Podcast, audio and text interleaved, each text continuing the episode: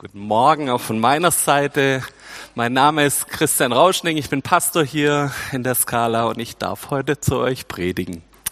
Wir haben letzte Woche unsere Serie über Pfingsten angefangen, über den Heiligen Geist. Und wir haben letzte Woche so ein bisschen Biografiearbeit betrieben, dass wir einmal von der Schöpfungsgeschichte bis kurz vor die Offenbarung durch die ganze Linie durchgegangen sind und geguckt haben, was ist denn der Heilige Geist? Und der Schluss vom Lied ist, der Heilige Geist ist eine Person, mit der man eine Beziehung haben kann.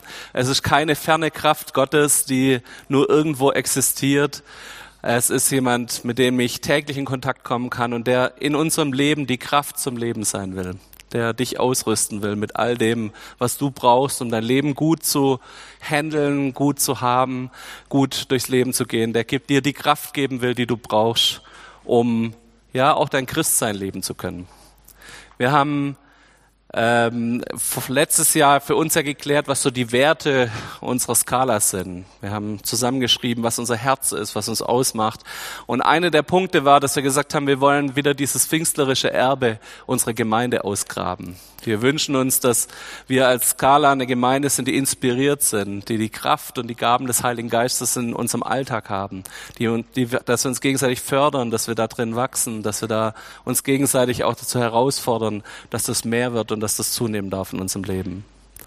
Und wir haben über diese Serie den berühmten Vers aus Apostelgeschichte 1.8 geschrieben, wo Jesus den Heiligen Geist ankündigt, wo er sagt, ich werde jetzt gehen, aber nach mir wird jemand kommen, wird ein Tröster kommen. Aber wenn der Heilige Geist auf euch herabkommt, werdet ihr mit seiner Kraft ausgerüstet werden. Und das wird euch dazu befähigen, meine Zeugen zu sein. Das ist die Ankündigung, mit der Jesus geht, nach vor 2000 Jahren hier die Erde verlassen hat und wo er dann darauf sagt, aber nee, ihr werdet nicht allein als Weisen zurückgelassen, wie eine andere Bibelstelle das ausdrückt, sondern da wird jemand kommen. Im Alten Testament gab es dazu schon eine Prophezeiung, das war in Joel 3, Vers 1. Danach wird es geschehen, ich gieße meinen Geist aus über alle Sterblichen. Eure Söhne und eure Töchter werden prophetisch reden, eure Alten werden von Gott gesandte Träume haben und eure jungen Männer Visionen schauen. Auch über die Sklaven und Sklavinnen werde ich in den letzten Tagen meinen Geist ausgießen. Was ist das Besondere bei dieser Verheißung?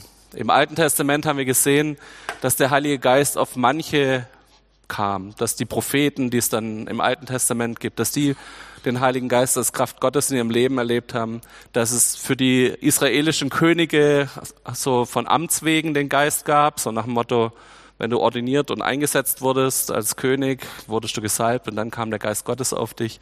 Und jetzt leben wir aber in dieser Phase des Neuen Testaments, wo der Heilige Geist für alle da ist wo es nichts ist, ein besonderer Gesalbter, der vorne steht und predigen darf, der darf den Geist Gottes haben, alle anderen nicht, sondern wir leben in einer Phase im Neuen Testament, wo jeder Einzelne diesen Geist Gottes für sein Leben in Anspruch nehmen darf und mit ihm zusammen leben darf. Und wir wollen uns heute angucken, wie passiert das? Wie kommt dieser Geist Gottes auf unser Leben? Was, wie ist das beim ersten Mal passiert an Pfingsten? Nächste Woche feiern wir das Fest, wo der Heilige Geist auf die Erde kam. Das ist der Grund für Pfingsten, nicht der Urlaub, der vielleicht da dran hängt, sondern Pfingsten hat viel mehr mit dem Heiligen Geist zu tun. Das feiern wir nächste Woche, das gucken wir uns jetzt an. Aber wir schauen mal an, was da passiert ist und, was, und wie, ich, wie sich das ausgewirkt hat auf die Menschen, auf die der Heilige Geist kam. Wir haben das letzte Woche schon gelesen, ich lese es euch nochmal. Apostelgeschichte 2, Vers 3. Dann erschien ihnen etwas wie züngelnde Flammen. Die verteilten sich und ließen sich auf jeden einzelnen von ihnen nieder. Alle von ihnen wurden vom Heiligen Geist erfüllt und sie begannen in fremden Sprachen zu reden, ganz so wie der Geist es ihnen eingab. Ihr wisst, wie die Geschichte weiterging. Die Jünger gehen auf die Straße raus, die haben sich in einem Obergemach versammelt, haben gebetet miteinander. Die gehen zusammen auf die Straße und fangen an zu predigen. Der Petrus hält die Predigt seines Lebens, wo er den Leuten zeigt, dass Jesus der Messias ist und dass sie ihr Leben Jesus geben dürfen. Und die Leute, die rausrennen aus diesem Pfingstereignis, sind, fangen an, in fremden Sprachen zu reden. An dem Fest waren in Jerusalem Juden aus der ganzen Welt versammelt, aus der damals bekannten Welt. Und plötzlich haben diese Jünger in verschiedensten Sprachen geredet, die diese Leute erkannt haben. Gesagt, was macht denn der Fischer da vom See Genezareth? Warum spricht er plötzlich Persisch? Warum kann der meine arabische Sprache plötzlich sprechen? Wie geht das? Das war die Auswirkung vom Heiligen Geist, dass die Nachricht von Jesus verbreitet wurde. Und das ist, glaube ich, bis heute noch die Hauptauswirkung, die der Heilige Geist hat, dass er uns befähigt, Zeugen zu sein für ihn, von ihm erzählen zu können. Jetzt gibt's in der Theologie eine ganze Menge von Leuten, die sagen, das war ein einmaliges Erlebnis. Pfingsten war einmal, das hat genau diese erste Generation der Apostel erwischt, die durften einmal predigen und durften einmal den Heiligen Geist erfahren. Und danach hat Gott seinen Heiligen Geist wieder genommen. Und wenn man so in die große Kirchengeschichte reinguckt, könnte man das fast denken. Also was dann danach kam, war manchmal nicht arg ruhmhaft, als um das Jahr 300, 400 rum ähm, die Kirche dann zur Staatskirche wurde. Da wurden Leute zwangsgetauft, zwangsbekehrt. Da konnte man nicht so arg viel von der Freiheit des Heiligen Geistes spüren. Und trotzdem gab es über die letzten 2000 Jahre immer wieder Leute, die diese Erfahrung gemacht haben, da ist diese Kraft Gottes in ihrem Leben. Und wir als Pfingstgemeinde, wir als äh, BFP, als Volksmission, wir berufen uns darauf, dass wir in den letzten 100 Jahren wieder neu entdeckt haben, diese Kraft des Heiligen Geistes auf unserem Leben, diese übernatürlichen Gaben. Wir wollen uns mal angucken, war das ein einmaliges Erlebnis oder ging es weiter?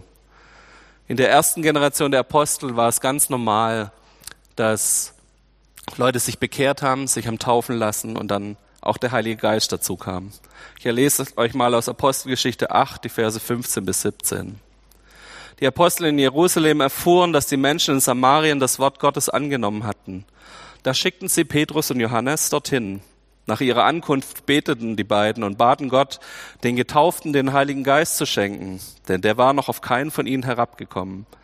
Sie waren bisher nur im Namen von Jesus, dem Herrn, getauft. Petrus und Johannes legten ihnen die Hände auf, da empfingen sie den Heiligen Geist. So einfach geht es. Apostelgeschichte 19, Vers 5 und 6. Als die Jünger des Johannes das hörten, ließen sie sich im Namen von Jesus dem Herrn taufen. Dann legte Petrus ihnen die Hände auf, äh, Paulus legte ihnen die Hände auf und der Heilige Geist kam auf sie und sie redeten in fremden Sprachen und mit prophetischen Worten. Scheint so, dass es im Neuen Testament, was ja unsere Vorlage ist, wo wir sagen, hey, da wollen wir lernen, wie leben wir Gemeinde, wie leben wir Gottesdienst, wie leben wir Christsein, dass es ganz normal war, dass diese Apostel nicht bloß einmalig mit dem Heiligen Geist erfüllt wurden an Pfingsten, sondern dass sie das weitergeben konnten. Dass es eine Möglichkeit gab, Hände aufzulegen und für Leute zu beten und dass es für sie auch normal war, dass Menschen, für die sie beten, auch mit dem Heiligen Geist erfüllt wurden. Diese Realität, dass nach der Taufe, nach der Bekehrung auch es den Heiligen Geist braucht, das scheinen wir als Kirche vielleicht, als gesamte Kirche irgendwie vergessen zu haben dazwischen. Und wir schauen uns jetzt mal ein bisschen genauer an, wie das funktioniert hat. Wir haben gerade diese zwei Stellen schon gesehen, Apostelgeschichte 8 und 19. Da scheint Handauflegung das Mittel der Wahl zu sein. Da scheint das Mittel zu sein, zu sagen, hey, wir legen Hände auf und dann wird der Heilige Geist übergeben. Und es gibt wirklich auch Kirchen, die da draußen eine Theorie gemacht haben. Es gibt dann so eine genannte apostolische Sukzession.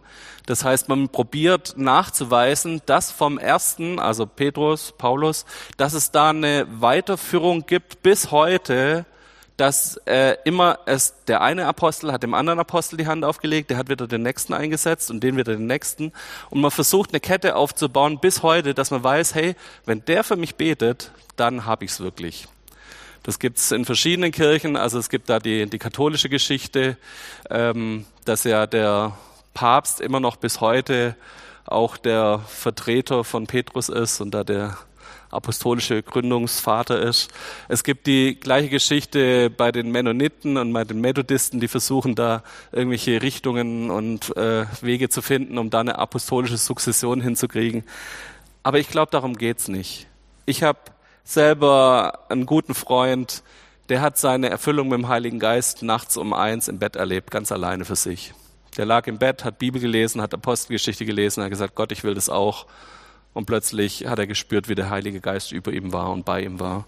Ich glaube, es gibt nicht sowas beim Heiligen Geist, so eine Regel, so und so muss es genau so laufen. Und ich finde es so schön, dass wenn wir uns noch mal ein letztes Mal erinnern, dass der Geist Gottes im Alten Testament als der Wind Gottes bezeichnet wurde, den man nicht greifen kann, der zwar eine Kraftwirkung auf unser Leben hat, aber der nicht greifbar ist, dass Gott nicht so verfügbar ist, wie wir manchmal denken, dass er nicht so planbar ist, wie wir manchmal denken. Spannend ist auch bei dem Thema, dass es ja Leute gab, die aus diesen zwei Stellen, die ich gerade aus der Apostelgeschichte vorgelesen habe, immer auch eine, eine Reihenfolge machen. Die sagen, ja, jemand muss sich erst bekehren, dann muss er sich taufen lassen und dann darf er mit dem Heiligen Geist erfüllt werden. Die Realität sieht leider auch so aus, dass es dem Heiligen Geist, glaube ich, relativ wurscht ist, was wir darüber denken, sondern dass der einfach macht, was er will. Ich habe Leute schon erlebt, die haben ihr Leben noch nicht Jesus gegeben und haben plötzlich die Kraft vom Heiligen Geist gespürt in ihrem Leben. Die wurden dadurch bekehrt, dass sie, dass sie geheilt wurden, dass plötzlich jemand für sie auf der Straße gebetet wurde und oder ihnen Hände aufgelegt hat, für sie gebetet hat, dass der Heilige Geist hier eingreift und die erst danach ihr Leben Jesus übergeben haben, bevor sie das erste Mal oder sie haben erst schon vorher mit der Kraft vom Heiligen Geist Berührung gehabt, bevor dann überhaupt irgendwas mit Bekehrung kam und ganz spät oder später danach auch erst die Taufe. Also daher, ich glaube, wir können nicht so arg viel Regeln aufstellen. Wir können nicht es hinkriegen, irgendwelche Dinge so arg zu ordnen. Und es ging den Leuten in der Apostelgeschichte auch schon so. Ich lese euch eine Geschichte. Das ist die, die Geschichte, dass der erste oder die ersten Heiden sich bekehrt haben. Ähm, Petrus wird in das Haus von dem römischen Hauptmann Cornelius gerufen.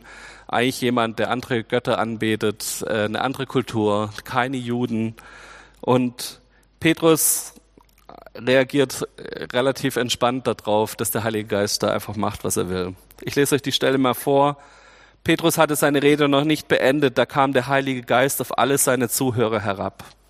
Merkt ihr? Keine Handauflegung, einfach nur geredet. Da waren auch Gemeindemitglieder jüdischer Herkunft anwesend, die mit Petrus dorthin gekommen waren. Sie waren sehr erstaunt, dass die Gabe des Heiligen Geistes auch über Menschen aus anderen Völkern ausgegossen wurde. Denn sie hörten, wie die Versammelten in fremden Sprachen redeten, Gott priesen. Darauf sagte Petrus zu seinen Begleitern, wer kann diesen Menschen jetzt noch die Taufe verweigern? Sie haben doch genau wie wir den Heiligen Geist empfangen. Was passiert da? Keine Handauflegung, keine Taufe, die Menschen haben bloß der Rede von Petrus zugehört und plötzlich kommt der Heilige Geist über sie. Und die Heiden außenrum, es gibt nachher so ein apostolisches Konzil, wo sie genau darüber streiten, wo sich die ganzen Apostel zusammentun und darüber diskutieren, können wir das machen oder können wir es nicht machen.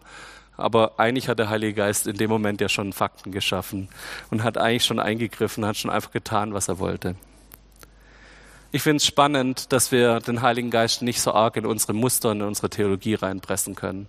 Und dass wir merken, dass er immer wieder Dinge macht, die eigentlich nicht zu dem passen, ja, wo wir eigentlich denken, so müsste es doch laufen oder so müsste es gehen.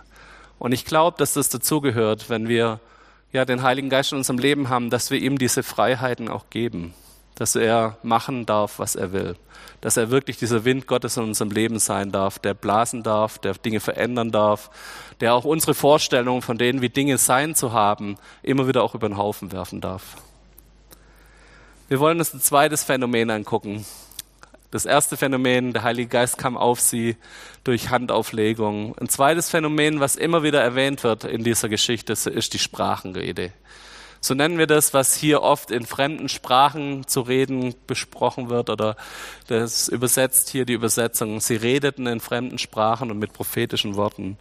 Dass der Heilige Geist in dem Moment, wo er auf Menschen kommt, das auch benutzen kann, um ihnen Gaben zu geben. Wir werden äh, in zwei Wochen eine Predigt hören, wo es noch mehr um Gaben geht, was der Heilige Geist alles für übernatürliche Gaben in unser Leben hineinlegen kann. Aber ich möchte mich heute erstmal bloß auf diese Sprachenrede, auf dieses, dass Menschen in fremden Sprachen reden können, damit erstmal beschäftigen.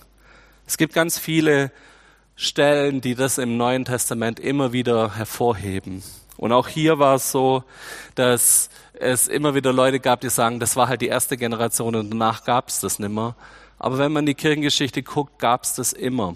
Es gab immer wieder in Klöstern, in Orten, wo Leute sich ernsthaft mit dem Heiligen Geist beschäftigt haben, dieses Phänomen, dass der Heilige Geist in fremden Sprachen zu Leuten kam und dort durch sie geredet hat. Und wir leben das bis heute, dass das eine Realität ist, die wir hier in unseren Gottesdiensten, in unseren Gemeinden auch immer wieder praktizieren. Auch hier gab es eine spannende Theorie, und zwar die pfingstliche Theologie hat daraus ähm, ein Zeichen gezimmert, gesagt, okay, woran messen wir, dass jemand den Heiligen Geist hat? Und die Amerikaner, wo dieses äh, erweckliche Momentum damals 1905 so in der Pfingstgeschichte angefangen hat und Gemeinden wieder neu in Berührung mit dem Heiligen Geist kamen, da haben die Amerikaner einen sogenannten Initial Evidence draus gemacht. Ein Beweiszeichen, ein Hinweis drauf, wie können wir messen, ob jemand den Heiligen Geist hat. Und sie haben gesagt, der Hinweis ist die Sprachenrede. Wenn jemand in Sprachen reden kann, dann hat er den Heiligen Geist. Daran können wir es messen. Und ich finde es spannend, dass wir auch da eine Theologie draus gezimmert haben, die meines Erachtens nicht ganz so funktioniert. Ich bin der Überzeugung, dass der Heilige Geist wirklich macht, was er will. Und dass er manchen eine Sprachengabe schenkt. Und ich glaube ehrlicherweise daran, dass jeder von uns sich danach ausstrecken darf, wenn wir das ernst nehmen. Und ich werde nachher den Vers dazu noch lesen, dass wir das bekommen, weil es, wie der Korinther sagt, dass es eine Sache ist, die uns selber auferbaut, wenn wir in Sprachen reden. Aber ich glaube auch nicht, dass wir da so ein Zeichen draus machen dürfen. Ich möchte euch von William Menzies, einem ähm, Theologen aus Amerika, ein Zitat vorlesen. Die Pfingstgabe ist nicht das Sprachenreden. Sie ist vielmehr eine Erfahrung, die den Empfänger befähigt, sich wirksam an Gottes Mission zu beteiligen. Das Offenbarwerden der Sprachenrede ist ein Zeichen für das Wirken des Geistes im pfingstlichen Sinne, doch es ist nicht die Gabe selbst. Wer zu sehr auf das Zeichen schaut, kann zu einem Christen werden, der sich zwar an den Moment erinnert, wo er es bekommen hat, dem aber die pfingstliche Dimension der Kraft für das missionarische Zeugnis hier heute unbekannt ist. Nochmal, es geht in erster Linie, wenn es um den Heiligen Geist geht, immer um diese missionarische Kraft. Dass wir ausgerüstet sind, dass wir von Gott erzählen können, dass wir nicht bloß leere Worte haben, sondern dass wir spüren, da ist Gottes Gegenwart über unserem Leben und das dürfen wir weitergeben zu anderen Menschen und ihnen erzählen von dem, was wir mit Gott erlebt haben.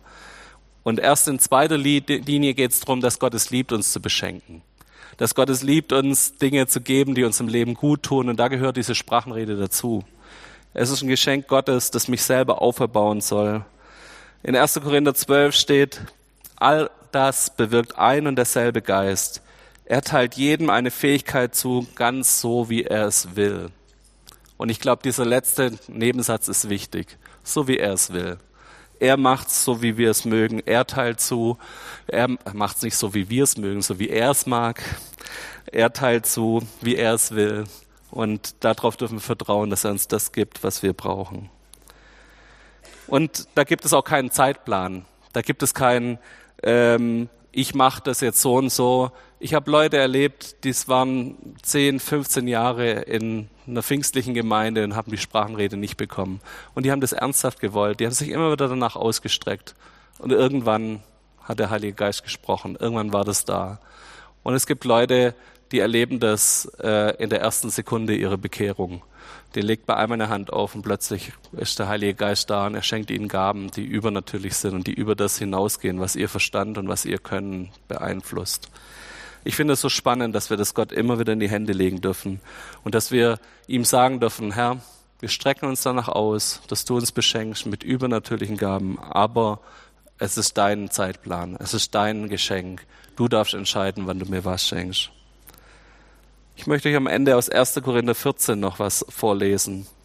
Und ich habe das ein bisschen zerstückelt, diese ähm, Stellen 1 bis 5, weil es geht darum, dass an der Stelle im Korintherbrief wird verglichen die Sprachenrede zur prophetischen Rede. Was ist denn wertvoller? Was bringt mehr, wenn jemand prophetisch in das Leben von Menschen reinspricht oder in Sprachenrede, die eigentlich nur er versteht oder die vielleicht auch gar keiner versteht? Ich habe das ein bisschen zerstückelt. Ihr könnt euch das nochmal richtig durchlesen in vollen Zügen. Ich habe euch nur die Stellen, wo es um die Sprachenrede geht, einfach mal rausgeschrieben. Strebt nach den Gaben, die der Heilige Geist schenkt. Wer in unbekannten Sprachen redet, spricht nicht zu den Menschen, sondern zu Gott. Denn niemand versteht ihn. Und was er unter dem Einfluss des Geistes sagt, das bleibt vielmehr ein Geheimnis. Wer in unbekannten Sprachen redet, baut damit nur sich selbst auf. Ich wünschte mir, dass ihr alle in unbekannten Sprachen reden könntet. Ich glaube, das ist das, was uns Paulus hier auf den Weg gibt, der Schreiber vom Korintherbrief, der uns sagt, hey, lass uns nach diesen Gaben streben. Lass uns danach streben, dass wir diese Sprachenrede haben in unserem Leben. Lass uns danach streben, dass wir uns danach ausstrecken, was er für uns hat. Wer von uns das hat, praktiziert das. Nehmt es mit in euer Leben rein. Ich habe das schon so oft erlebt, dass es Momente gab, wo mir die Worte gefehlt haben. Ich weiß nicht, ob ich euch schon mal die Geschichte erzählt habe, ähm, wo ich am intensivsten, glaube ich, in meinem Leben gebetet habe. Das war bei Bens Geburt. Wir hatten eine relativ lange Phase im Kreissaal. Also Tabea hatte irgendwie schon 16 Stunden Wehen. Ähm, der Muttermund war komplett geöffnet, alles war soweit und plötzlich haben die beschlossen, okay, der Kopf rutscht nicht ins Becken, wir müssen einen Notfallkaiserschnitt machen. Und die haben mir gesagt, okay, sie bringen Tabea jetzt in den OP-Saal, ähm, ich werde, ich soll kurz draußen warten, bis alles gerichtet ist und dann holen sie mich rein. Und sie bringen Tabea in den OP-Saal, ich stehe vor der Türe, ich höre Geschreie in dem OP. Plötzlich kommt die Hebamme, die uns begleitet hat, wieder rausgerannt, rennt zum Telefon, sagt Notfall, Notfall, Notfall, wir brauchen sofort ein OP-Team, knallt den Hörer wieder drauf, rennt in den OP-Saal, guckt mich nicht an, macht die Tür zu. Und die nächsten 15 Minuten habe ich nichts mehr gehört. Könnt ihr euch vorstellen, wie ich gebetet habe?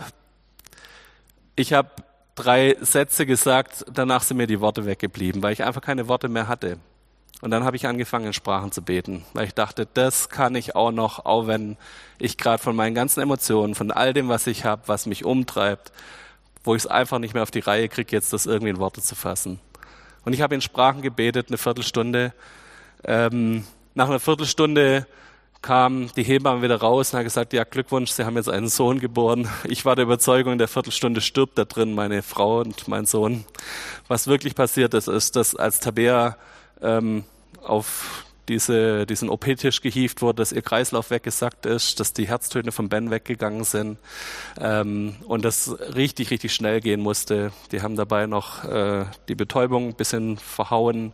Das hat dazu geführt, dass Tabea dann fast drei Tage auf Intensiv lag danach. Aber wir haben ein gesundes Kind und meine Frau hat es überlebt. Und Ben ist jetzt 13 Jahre alt. genau. Ich habe ich habe diese Momente erlebt als was, wo ich so wertvoll fand, dass ich neben meinem Verstand, neben dem, was ich weiß, wo ich Worte für finde, dass ich diese Sprachenrede habe, wo ich in, in dem, was der Heilige Geist mir eingibt, reden konnte und beten konnte. Und ich glaube zu wissen, was ich in dem Moment gebetet habe, auch wenn ich die Worte nicht verstanden habe. Lass uns nochmal drauf gucken als Abschluss. Ist das einmalig, was wir da erleben, oder ist das für immer? Die Apostel erleben das als wiederkehrendes Erlebnis, dieses Pfingsten. In Apostelgeschichte 4.31 erleben wir, dass der, das nach, nach Pfingsten, nachdem diese ganze Bekehrungswelle war, 3000 Leute haben sich in Jerusalem bekehrt nach der Predigt, dass danach ähm, zwei Leute verhaftet wurden von den Aposteln und als die Apostel rauskamen, wurde ihnen gedroht und gesagt, wenn ihr weiterhin predigt, dann werden wir euch ins Gefängnis sperren. Das wird euch euer Leben kosten. Und diese Leute haben sich zusammengetan und haben gesagt, okay, was machen wir jetzt unter dieser großen Bedrängnis? Und sie haben gebetet zusammen, auch in Sprachen. Und nachdem sie gebetet hatten, bebte die Erde an dem Ort, wo sie versammelt waren. Der Heilige Geist erfüllte sie alle und sie verkündeten das Wort Gottes mutig und offen. Das war die Reaktion nach Pfingsten. Wir erleben schon wieder ein zweites Pfingsten. Der Heilige Geist kam nochmal auf sie, hat sie nochmal erfüllt.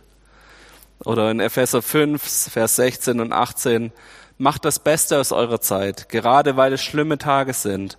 Aus diesem Grund sollt ihr nicht unverständlich sein, sondern begreifen, was der Wille des Herrn ist. Betrinkt euch nicht mit Wein, denn das macht euch zügellos. Lasst euch lieber vom Geist Gottes erfüllen. All diese Stellen, die gehen auf eine Sache heraus. All diese Stellen sprechen davon, dass diese Erfüllung mit dem Heiligen Geist nicht ein einmaliges Erlebnis ist, wenn du einmal Hände aufgelegt bekommst, sondern dass wir uns immer wieder neu danach ausstrecken dürfen, dass wir diese Erfüllung mit dem Heiligen Geist erleben. Ich glaube, es gibt dieses einmalige Erlebnis, diese Taufe im Heiligen Geist, dass der Heilige Geist in dein Leben reinkommt. Aber ich glaube, es gibt auch diesen Moment, dass wir immer wieder uns neu ausstrecken danach, dass Gott uns erfüllt. Und viele von uns hier haben schon 20, 30, 40, vielleicht 60 Jahre den Heiligen Geist in ihrem Leben. Aber auch trotzdem dürfen wir uns immer wieder neu danach ausstrecken, dass diese Gegenwart Gottes in unser Leben reinkommt. Dürfen wir neu diese Pfingsterlebnisse haben. Dass hier diese Stelle, Luther übersetzt, sie seid voll des Geistes. Lasst euch füllen, lasst euch voll sein. Dieses ähm, lasst euch vom Geist erfüllen. Das griechische Wort, das da steht, das ist ein wiederkehrendes Präseswort. Das heißt, das ist was, was wiederkehrend in unserer jetzigen Gegenwart passiert. Was immer wieder kommen soll, was immer wieder passieren soll, was immer wieder sich wiederholt. Das ist kein einmaliges Erlebnis früher in der Vergangenheit, sondern das soll immer wieder passieren, dass der Heilige Geist mich erfüllt. Und ich glaube, das ist unsere Herausforderung, in der wir als Christen stehen, die vielleicht schon eine ganze Weile mit Gott unterwegs sind. Dass wir immer wieder Momente zulassen, wo der Heilige Geist in unser Leben kommt, uns erfüllen darf, wo wir neu daran erinnert werden, dass die Sprachengabe über unser Leben kommen soll, dass die Sprachengabe auch was ist, was mich auferbaut. Wenn ich merke, mir ist es gerade schwer oder wie diese Stelle heißt, was sind schlimme Tage in meinem Leben, dass ich dann diese Momente nehme und sage, ich brauche wieder neu diese Erfüllung mit dem Heiligen Geist. Ich brauche diese Kraft Gottes über meinem Leben.